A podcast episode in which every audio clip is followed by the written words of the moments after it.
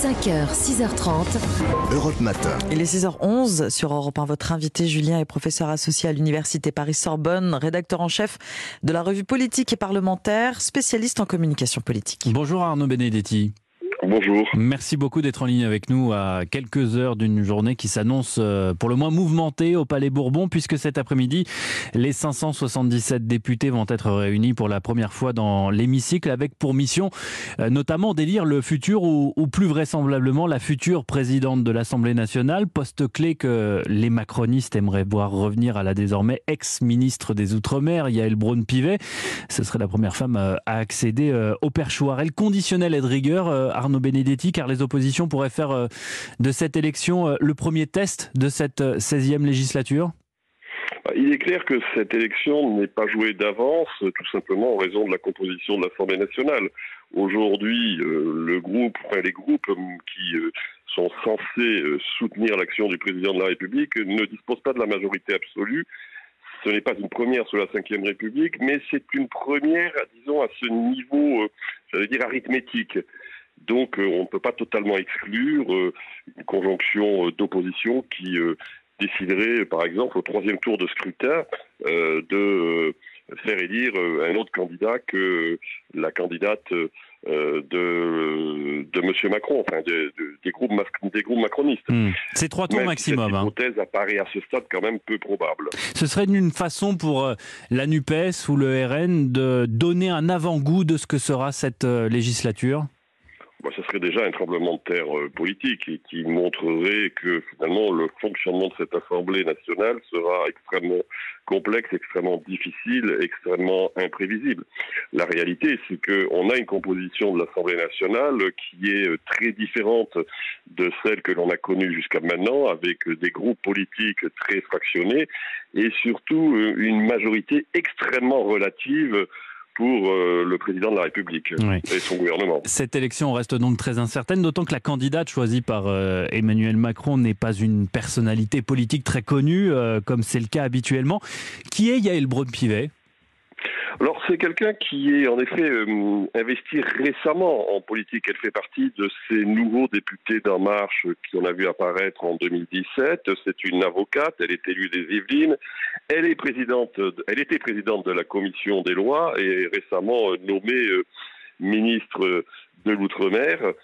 C'est une personnalité quand même de la majorité qui euh, dispose d'une expérience certaine après cinq ans de mandat et notamment cinq ans de présidence de la commission euh, des lois. Et puis surtout, ce serait la première femme élue. Hmm. Euh, à ce poste du perchoir à l'Assemblée nationale. Et justement, ce poste, Arnaud Benedetti, en quoi est-il si stratégique? Ben, c'est le quatrième personnage de l'État, le président de l'Assemblée nationale ou la présidente de l'Assemblée nationale. C'est lui qui dirige les débats, c'est lui qui préside le bureau de l'Assemblée nationale, c'est lui qui dispose aussi d'un pouvoir de nomination. Il peut nommer euh, des membres du Conseil constitutionnel, il peut nommer des membres du CSA, il peut nommer euh, des membres de différentes autorités euh, indépendantes. C'est un personnage politique que le président de la République doit consulter dès qu'il s'agit de prendre une décision du type, par exemple, dissolution de l'Assemblée nationale. Donc, le rôle politique du président de l'Assemblée nationale est absolument essentiel sous la Ve République. Arnaud Benedetti, c'est aussi aujourd'hui, euh, avant 18h, je crois ce soir, que les différents groupes à l'Assemblée doivent euh, officialiser la liste de leurs membres. Ça va permettre euh, d'y voir un peu plus clair, de clarifier éventuellement la composition de cette nouvelle Assemblée? Bah, Déjà, on saura ce soir, à partir de 18h, le nombre exact de parlementaires qui soutiennent, en tout cas formellement, le gouvernement. Et a fortiori, combien il en manque? Trois hmm. groupes parlementaires qui sont censés soutenir le président de la République, le groupe Horizon, le groupe Renaissance et puis euh, le groupe Moderne. Ensuite, on verra quel est, euh, disons, le rapport de force avec la plupart des groupes d'opposition.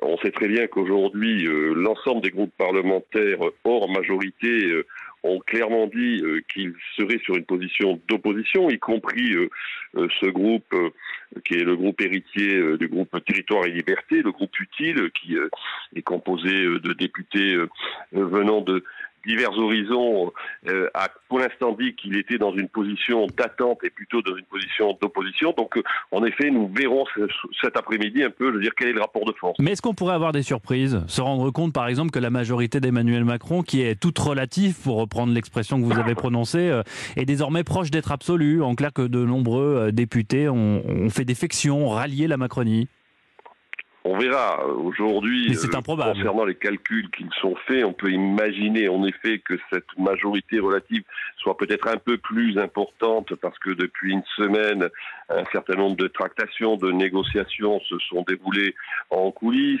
que l'on est allé chercher soit sur les bords de la droite, soit sur les bords de la gauche, des députés ou des parlementaires susceptibles de soutenir euh, cette majorité, mais on peut difficilement imaginer que hmm. finalement euh, ce soir, euh, on ait une majorité de 289 ou 290 députés euh, favorables au gouvernement de Mme Borne. Donc probablement le gouvernement de Mme Borne va, va devoir négocier chaque texte, chaque amendement au coup par coup, ce qui est finalement le fonctionnement normal d'une démocratie normale, non? Oui, c'est le fonctionnement normal d'une démocratie normale telle que les démocraties parlementaires existent chez nos voisins. Je pense notamment à l'Allemagne, mais y compris en Italie ou en, Espagne, où ce sont des démocraties qui fonctionnent sur une logique de compromis. Sauf que la Ve République euh, opère par majorité absolue.